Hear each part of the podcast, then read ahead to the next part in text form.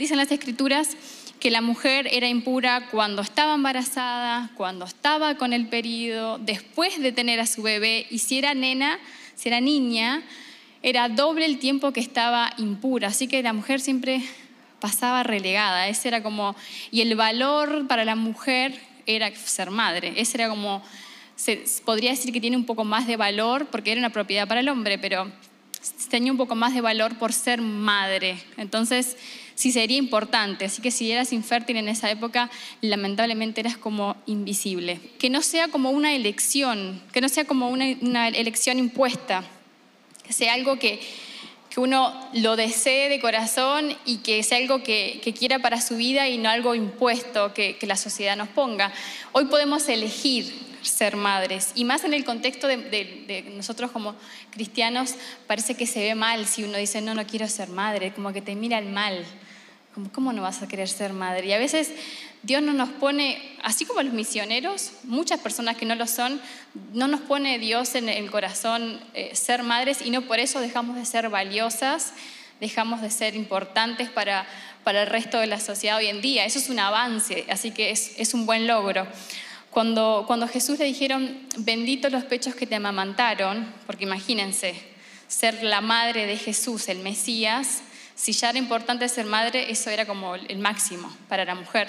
Y sin embargo, él no dijo, sí, la verdad que es bendita. No, bendito es el que hace la voluntad de mi Padre, o sea, que elige hacer la voluntad, seas mujer o seas hombre. Eh, para Jesús el valor de la mujer no estaba en ser madres porque eran valiosas solo por ser mujeres. O sea, siempre Jesús está como, a veces solapadamente y a veces muy confrontaba bastante con lo que se esperaba, cuestionaba todo lo que estaba establecido, que no vislumbrara una, una coherencia en la igualdad de, las personas, en el valor de las personas. Tenemos la, la oportunidad hoy, en este presente, de poder influenciar no solo con, lo que, con el cuidado, sino con, nuestros actos, cuidar, eh, influenciar a nuestros hijos con nuestras decisiones, porque todo lo que hacemos, todas nuestras decisiones, nuestros hijos están viendo e inconscientemente lo van a repetir, lo van a adoptar para sí mismo o les va les va a dar luz para cuando sean adultos, decir mi madre hizo esto, tomó esta decisión, fue valiente, así que con todo influenciamos a nuestros hijos.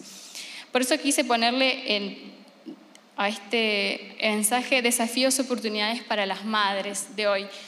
¿Es un desafío? Sí, siempre es un desafío, pero es una gran oportunidad que, yo soy, doy gracias a Dios de estar en esta época con tantas, con tantas oportunidades y con tantas cosas ya resueltas, que uno no tiene que batallar para ser una misma. Así que es una gran oportunidad. El primer punto es el desafío de influenciar a pesar tal vez de que eh, tengamos, creamos que nosotros no lo estamos haciendo, porque hoy en día como que no nos pescan mucho nuestros hijos, y más si son adolescentes. Hoy en día le preguntas a un adolescente, a un niño qué quiere ser, antes te decían cuando yo era chica, maestra, no sé, doctora, policía, pero ahora es influencer. Quieren estar como en las redes y, o youtuber. Yo llegué a escuchar al de 14 decir, yo quiero ser youtuber. Youtuber es como un hobby, ¿no? No, hay gente que gana mucha plata, te dicen. Como si ese fuese, bueno, ni para comentar, pero bueno una, forma de influenciar eh, o de pensar que no podemos influenciar es porque somos muy jóvenes o porque nuestros hijos son muy chicos y pensamos que nos vamos a influenciar. Y sin embargo, bueno, hasta la misma María, Madre de Jesús, dice en las Escrituras que era súper joven, era un adolescente y sin dudas fue de influencia para Jesús. Y, que eso no, no te quite el, el valor o el decir, voy a poder, voy a salir adelante, aunque yo sea chica, aunque mis hijos sean chicas, aunque no tenga experiencia. A mí me pasó que fui madre demasiado joven y fui también madre ya peinando las primeras canas. Entonces, tengo como esa ambigüedad de, situaciones en mi vida muy diferentes y, sin duda hoy veo a Ismael que tiene 21 y tiene muchas cosas que por más que él se enoja porque él las reconoce en él, y inconscientemente las hace por cosas que vio de, chiquito y yo era muy chica. O cuando tenemos mucha, muchos años que decimos, bueno, ya tengo una edad avanzada donde ya no como que soy medio obsoleta, soy de otro siglo, como que no me pescan. No sé si te ha pasado, mujeres, madres, eh, que uno dice algo, un consejo y es como, ay, ¿qué vas a ver si no sabe nada? ¿no? Antes, por ejemplo, los, yo me acuerdo que viví con mi abuela como dos años, para mí los abuelos eran como, wow, o sea, era una admiración total. Y lamentablemente hoy a veces como que los abuelos quedan solo como cuidadores y no se les escucha tanto, pero la palabra nos dice, bueno, en varias oportunidades, eh, en, las escrituras, pero en Proverbios, que me encanta este, este versículo, dice, el orgullo del joven es su fuerza, pero el del anciano su experiencia. O Job, cuando dice, los ancianos poseen sabiduría y una larga vida acumula entendimiento. Sin duda eso lo, acumulamos durante toda la vida y, sin dudas, por más que parece que no nos escuchan, siempre una palabra desde la experiencia, desde el entendimiento, el conocimiento, puede darle mucha luz a nuestros hijos adultos o también a nuestros nietos.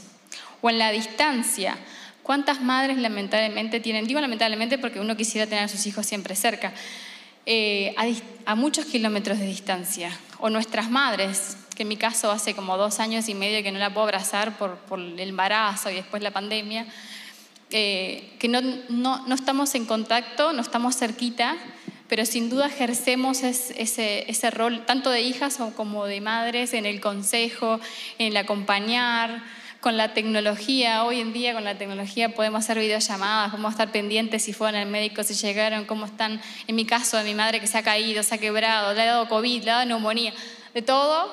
Y, uno está ahí como pendiente y uno siempre eh, siente el amor a la distancia. O de no ser una madre biológica que también eso, ¿no? Parece que si no, uno no, tuvo a sus hijos de manera convencional, uno no puede ejercer ese rol de madre. Porque se es madre en el acto de cuidar, de criar, de educar. Me pasa que tengo un hijo postizo en casa eh, y sin duda, yo creo que de los tres es el que más me escucha. Eh, tengo esa bendición. Eh, que siempre está ahí como pendiente. Y, y sin dudas en mi corazón está poder influenciarlo en todo lo que pueda para bien, en todo lo que, pueda ayudarle. Y yo creo que, que a veces quitarnos un poco eso de que a un sobrino, al hijo de un amigo, a alguien de la iglesia, uno puede ejercer ese rol de, de madre. O como en el caso de Noemí, veían en las escrituras que doble mérito, porque era la suegra, imagínense. No solo no era la madre, sino era la suegra. Quedaron eh, las dos viudas bueno, las tres con la otra nuera, pero ella decide quedarse con su suegra, la acompañan en los momentos más difíciles y dice las escrituras que Noemí termina siendo como una abuela para sus hijos y la influencia de Noemí termina eh, con Ruth casándose con una persona que ella, como quien dice, casi como que la, llevó a casarse. Así que gracias también a esa madre postiza que no es biológica, eh, Ruth pudo hacer su vida, ella pudo encontrar alegría después de haber perdido a, a sus hijos y, pudo ser madre y abuela. O en Juan también que, leí el otro día que como me, emocionaba ver esa escena donde Jesús estaba en la cruz y estaba, dice la escritura, del discípulo amado y estaba su madre y él viéndose obviamente que ya no iba a estar físicamente como hijo, eh, le dijo, ahí tenés a tu madre y ahí tenés a tu hijo. Y dice las escrituras que después la recibió en su casa y fue como una madre para Juan. Y ella tuvo ese, ese, espacio donde obviamente es irreparable el, hijo que no está, pero en cierta forma pudo volcar su amor a, ese hijo que, la vida le dio y que Jesús se, lo presentó. Eh, o no haber tenido un ejemplo, también es una es una forma de, creer que no podemos influenciar cuando no tuvimos un buen ejemplo como madres. Que a veces pasa que pueden haber sido, eh, que nos hayan abandonado, hayan sido violentas, en fin. Ah, lamentablemente pasan muchas cosas eh, lamentables con los niños de abusos, inclusive de sus madres. Entonces, si capaz no tenés un, buen ejemplo como madre, no solo tenés las escrituras, tenés gente en la comunidad, rodearte de, de personas que te den buen consejo o en el caso de Agar, yo leía las escrituras y yo pensaba, bueno, todos, como que nos centramos en Abraham y en Sara, que son como los hijos del hijo, o sea, el padre de la fe, ahí empieza como la conexión de Dios con su pueblo a través de ellos. Pero ¿alguien se acuerda de Agar? Imagínense, ella súper relegada, como esclava, la envía, la usan obviamente porque era parte de la cultura y no vamos a juzgar eso. Pero ella puso su cuerpo sin obviamente haberlo pedido, tuvo un hijo a Ismael de Abraham y cuando ya no sirvió, no, no, servía que estuviera, la envían al desierto, o sea, a morir, porque una mujer sola con un hijo al desierto es, a morir. Y yo leía las escrituras esa parte y yo decía, bueno, en mi caso me importa mucho y siempre estoy pendiente y estoy tratando como de, con las asociaciones que ayudan a los refugiados, de alguna forma siempre estoy ahí eh, viendo cómo a la distancia uno puede hacer mínimamente algo y, me imaginaba cuántas madres cargan a sus hijos saliendo de la violencia, de la guerra, del hambre, con sus hijos a cuestas.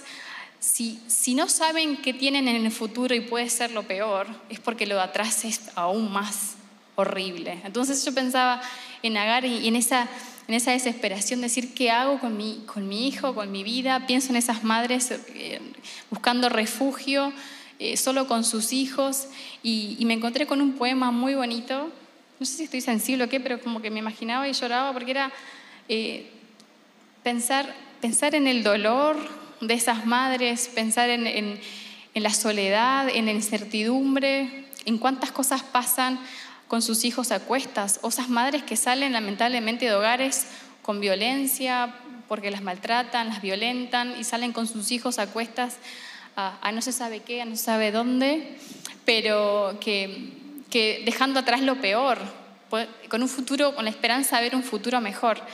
Y dice este poema de un escritor brasilero, eh, son mujeres desdichadas, como Agar lo fue también que sedientas y abatidas de lejos, muy lejos vienen, débiles pasos trayendo hijo y grillos en los brazos, en su alma lágrima y hiel, como Agar, que sufre tanto, ni leche tiene de llanto para el sustento de Ismael. Pero ahí Dios estaba. Y esto me voló la cabeza, pensar en que Agar, siendo esclava, no siendo el pueblo de, o ese futuro pueblo de, Dios en la tierra, es a la primera mujer que se le revela a Dios con una promesa. Yo nunca lo había visto así y es verdad porque se lo hizo Abraham, obviamente por la descendencia, pero Agar, estando en el desierto con su hijo, Dios le dice, de ti voy a hacer otra nación grande. Entonces, en el momento más difícil que puedas estar, o, si estás escuchando en línea, estás pasando por un momento difícil, decir, si, me quedo en esta casa, tal vez no pasa otro día, porque sufro mucha violencia y salir con mis hijos es no sé a qué, porque peor no voy a estar. Entonces, confía en Dios, pensá en que Dios va a estar ahí para ayudarte, que puedas encontrar manos, manos que puedan extenderse de personas a tu alrededor para que puedan ayudarte y confiar en Dios como, como Dios se presentó en ese desierto en el, peor momento para Agar. El segundo desafío es, segundo punto, ¿estoy aburriendo? ¿Vamos bien? ¿Sí? Están calladitos mirando que digo, yo si están pensando en otra cosa, qué voy a comer, qué voy a hacer después. Espero que estén atentos, estén conectados.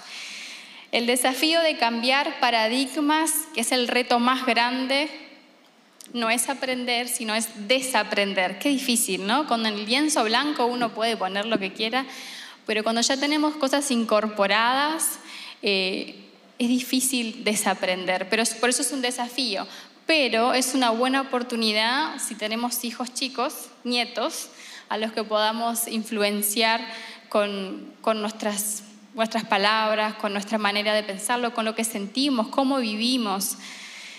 Los tiempos cambian y, tal vez lo que nos resultó a nosotros cuando éramos chicos no resulte hoy porque es otra sociedad, son otros tiempos. Y, y tal vez lo que decís a mí me resultó, tal vez hoy o dentro de un tiempo te des cuenta que decís, uff, qué bache que tengo, no me he dado cuenta de lo limitado, limitada que estaba en esto, no sé, en emociones, en, poder conectarme con otros, en, los miedos. Y son emociones que no tratamos en nuestra infancia eh, porque tal vez no hubo espacios, porque nos criaron eh, tal vez un poquito invisibles, porque antes los niños como que no eran mucho de estar viendo, hoy es psicoanálisis, psicoterapeuta, o sea, 500 cosas para llevarlos a los niños y está súper bien porque estamos siendo conscientes de la necesidad de ver a esos niños como personas que necesitan, tienen necesidades y que se están formando en el adulto que van a ser mañana. Me encanta este, me encanta, digo, porque van a pensar, ay, te gusta la, sos media revolucionera, sos como, no sé, te gusta confrontar. Pero pienso en Mateo 10, 34, el 36 y me parece muy, como muy choqueante pensarlo de esta forma, como les voy a comentar ahora. Dice Jesús, no piensen que vine a traer paz a la tierra. No vine a traer paz, sino espada porque vine a poner al hombre contra su padre, a la hija contra su madre y a la nuera contra la suegra. Y los enemigos del hombre serán los de su misma casa. Yo cada vez que leía esto decía, claro, porque, eh, porque seguir a Jesús no es fácil y muchos no van a estar de acuerdo, porque, no sé, mi familia es católica o nadie cree en Dios, entonces yo voy a empezar a creer en Dios y, voy a tener problemas en mi casa. Y es, y es, obvio que puede pasar. Pero yo creo que este, este versículo eh, va como un pasito más. Cuando dice, no vine a traer paz, no es que Jesús quiera que nos pasemos peleando con todos y que estemos en guerra con todos él habla de un contexto, si se dan cuenta, de hogar. No dice, vas a tener problemas con tu compañero de la universidad, vas a tener con tu hermana, eh, con tu vecina. Habla de un contexto de hogar, un contexto donde uno se va formando como individuo y en ese formar como individuo vas creciendo y vas viendo la vida que tal vez no es tan justa como tal vez tus padres no lo ven o no lo viven y, y confrontás lo que a vos te parece con lo que a ellos les parece. Si ustedes ven, es generación contra otra generación, el ejemplo que da, y habla de la enemistad en la casa, que es como confrontar con, con, los que me enseñaron. Lo que hace acá Jesús es como darles un poco de luz en ese contexto más, que era mucho más patriarcal, eh, de poder cuestionar.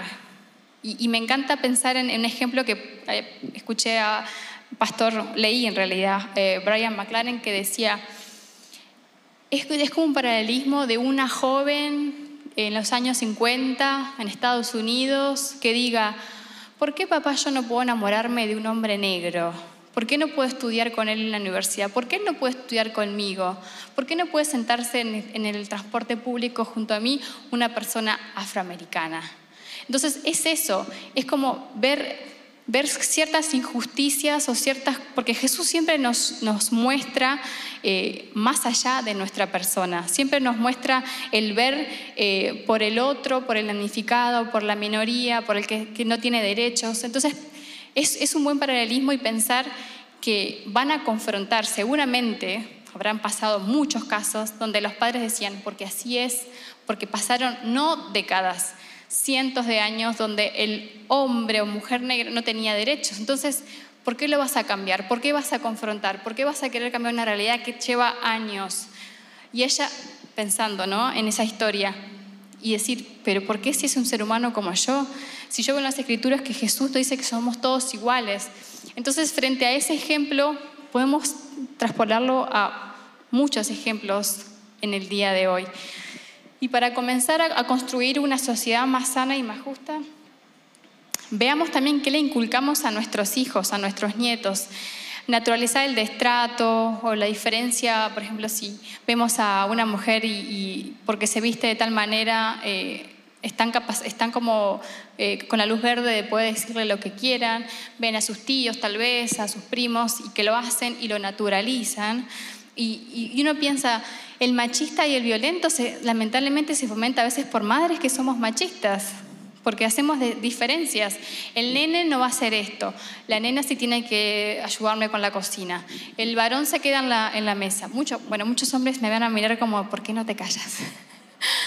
Pero, pero podemos seguir avanzando y abrir la cabeza y decir, ok, no hay tareas, no hay juegos, no hay colores para nena o para varón. Me pasó hace muchos años, Ismael tenía como ocho, ocho años, y estábamos entrando en una, cuando el cine todavía no tenía butacas eh, con número. Uno compraba y tenía que estar haciendo fila para entrar. Entonces estábamos en la fila y eran como 40 niñas, Ismael porque íbamos a entrar a ver Tinkerbell. Entonces yo le digo a Isma, te están mirando todas las nenas, te sentís incómoda, ¿querés esperar? Y entramos cuando ya estén entrados, todas ya han entrado. Me dice, yo no quiero ver la película así. Entonces me dice, yo me voy a quedar acá, no me importa que me miren. Entonces reafirmar eso de que no importa si, tal vez no estás en un lugar donde deberías estar y te miran como raro, porque eso no, no, deberías hacerlo, o ese color de ropa. Si vemos a nuestro hermano en Cristo, Justin Bieber, pasa de rosado, por ejemplo, y dices, no, ese color no es para hombres. Sin embargo, no hay, no hay hobbies o, no hay juegos. Me pasó con Isabela que decía, me decía un vecino, ay, ¿cómo que le gustan las pelotas? ¿No, no le pones muñecas? Como preocupado el vecino de que yo le estaba dando pelotas. Yo le digo, yo le doy lo que a ella le gusta, ella le encanta aventarlas, entonces las muñecas no las pesca, no tiene por qué gustarle las muñecas por ser nena. Y, así es, que creemos que los hombres, o los hombres se creen menos o porque les van a trapear un piso. En casa, si de ustedes van a seguir el ejemplo del pastor Ulises, él hace todo, limpia, ordena, cocina, hacemos todo a la par y no se es menos hombre por hacerlo, sino mujeres que pensamos que es, es un hombre ideal. Díganme si no. es un hombre ideal que puede hacer lo que hace afuera de la casa y adentro no tener que decir, ay no, yo en esto no te puedo ayudar porque aparte te dicen ayudar como si la casa fuese un hostal, ¿no? Es mi casa y yo te doy espacio en mi casa para que puedas vivir. No, es la casa de todos. Entonces cambiar ese paradigma en los niños, eh, yo creo que es mucho más fácil cuando lo adoptan de chiquitos. Mejor es educar hijos responsables que niños obedientes, fomentando la libertad responsable. Es, también otro desafío este, este de cambiar paradigmas de mi hijo es el mejor porque me hace caso en todo. Él no me cuestiona nada. Él es muy obediente. Me saqué el mejor hijo porque es obediente, él hace lo que yo le digo, o ella, ni tengo que decirle, ella está, y si le digo que no, no me dice nada. Y bien podrán decirme, Andrea, no, no hables más, porque no quiero que mi hijo adolescente esté escuchando hasta y, esté diciendo, ah, viste, no, no es bueno que seamos obedientes. Lo que yo digo es que el fin no, no es que sean solo obedientes, sino que tengamos, que empiecen a construir un pensamiento crítico desde chiquitos, que puedan cuestionar tal vez un maltrato en el colegio, que le hacen bullying a otro y que no normalizar eso. Y decir, ¿por qué lo haces? O, o, en la casa, por ejemplo, de tener pequeños, eh, siendo autónomos de a poquito, ¿no? pequeñas responsabilidades, bueno, vas a hacer la tarea, la tarea la tenés que hacer, lo vas a hacer antes, lo vas a hacer después, como criar desde la pregunta y no tanto desde la imposición, o sea, lo tenés que hacer porque sí, lo tenés que hacer ahora, yo soy de esas, lucho con eso, yo creo que hagan todo ya, cuando yo lo digo. Entonces es difícil darles espacio y decir, bueno, hacelo, lo vas a tener que hacer, ¿cuándo te parece que sería mejor? ¿Antes de cenar? ¿Después de cenar? El fin de semana, ¿te parece mejor el sábado para que lo tengas libre? O sea, desde la pregunta no solo ayudar a los niños o adolescentes a que tengan cierta autonomía, sino como que les darles un poquito de libertad y es como que se sienten como, valorados, ¿no? como si se, me, otorga, la, ¿no? se me pregunta. Y, a veces pasa que, es muy certera la forma si uno le da ciertas libertades y cuando van creciendo va aumentando, digamos, esa responsabilidad y también cierta libertad. Y en esa libertad hacerse responsables. Y bueno, el tercer, no los quiero aburrir, el tercer punto y último, a las señoras mayores yo creo que no les va a gustar mucho, porque se trata del desafío de amar en libertad, en el momento de soltar cuando ya están grandes y uno dice, no quiero que crezcan más, no quiero que tengan novia, no quiero, o ni siquiera piensen la idea de irse de la casa, porque uno quiere como que los hijos estén siempre. eh, siempre con uno, que uno siempre va a estar ahí para cuidarlos, cuidarlas y es la mejor opción para ellos. Dice en Mateo 19, Jesús dice, por esta razón el hombre dejará, yo le, hago puntapié o, hincapié, perdón, al dejará a su padre y a su madre. Bueno, no solo en ese momento porque el hombre siempre se quedaba al alero del padre y era como muy patriarcal la, sociedad, sino el hecho de decir, los tengo que dejar, me tengo que separar. Bueno, no, es como en, mi caso, en mi familia, éramos bueno, mi familia, mis tíos eran todos del norte de Uruguay, casi con Brasil lindero, y se fueron todos a, Montevideo, a la capital, y compraron un terreno muy grande, pero no dejaba de ser un terreno, entonces estaba la casa grande y todas las demás casas se fueron haciendo, la de mi padre, mis tíos, eran siete, ocho casas yo digo, sí, está bien, tenés tu familia, pero estás comiendo con tu abuela, preguntándole a tu padre que cómo puedes hacer para arreglar tal cosa en tu casa. O sea, como que en cierta forma nunca se cortó mucho el, el, cordón umbilical. Entonces sí es un desafío, no solo para una como madre, sino para que ellos sean realmente seres humanos autónomos que, puedan decidir en esa libertad y equivocarse, porque uno quisiera que no se equivoquen, que no la pasen mal, que no sufran, pero lamentablemente tienen que hacerlo y yo creo que es la mejor manera de que puedan aprender. Me pasó con Ismael hace unos, unos meses que la pasé muy difícil. Fue creo que los momentos más difíciles. Él pasó, por, él pasó por probar drogas, él pasó por salir a bailar, o sea, no, he pasado por momentos difíciles con Ismael, pero este momento imagínense que es peor. Una relación demasiado tóxica y dijo, bueno, me voy a ir, me voy a vivir afuera, a, la casa de un amigo. Y yo podría haberle dicho, bueno, si crees que, porque él, quiere seguir estudiando, si quieres seguir estudiando, entonces tienes que quedarte acá.